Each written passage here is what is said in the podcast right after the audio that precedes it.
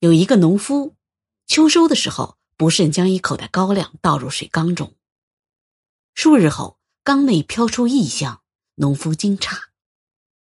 这时，过来一位仙风道骨的长者，告诉农夫：“你这缸内要出琼浆玉液了，但是你得按照我吩咐的去做。”农夫忙问：“如何去做？”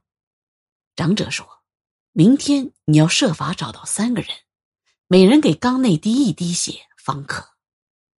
于是第二天一早，农夫在大街上等人。一会儿过来个文人，风度翩翩。农夫说明所求之事，文人慷慨应允，往缸里滴了一滴血。时近中午，又过来一个武将，也往缸里滴了一滴血。下午路上一直没人，等到酉时，天已昏黑，过来一个疯子。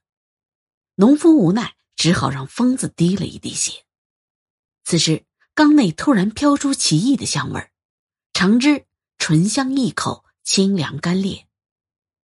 于是，农夫在缸上做了个记号，写了个酉时的酉字，点了三个点儿，意思是那三个人的三滴血，于是就有了酒字。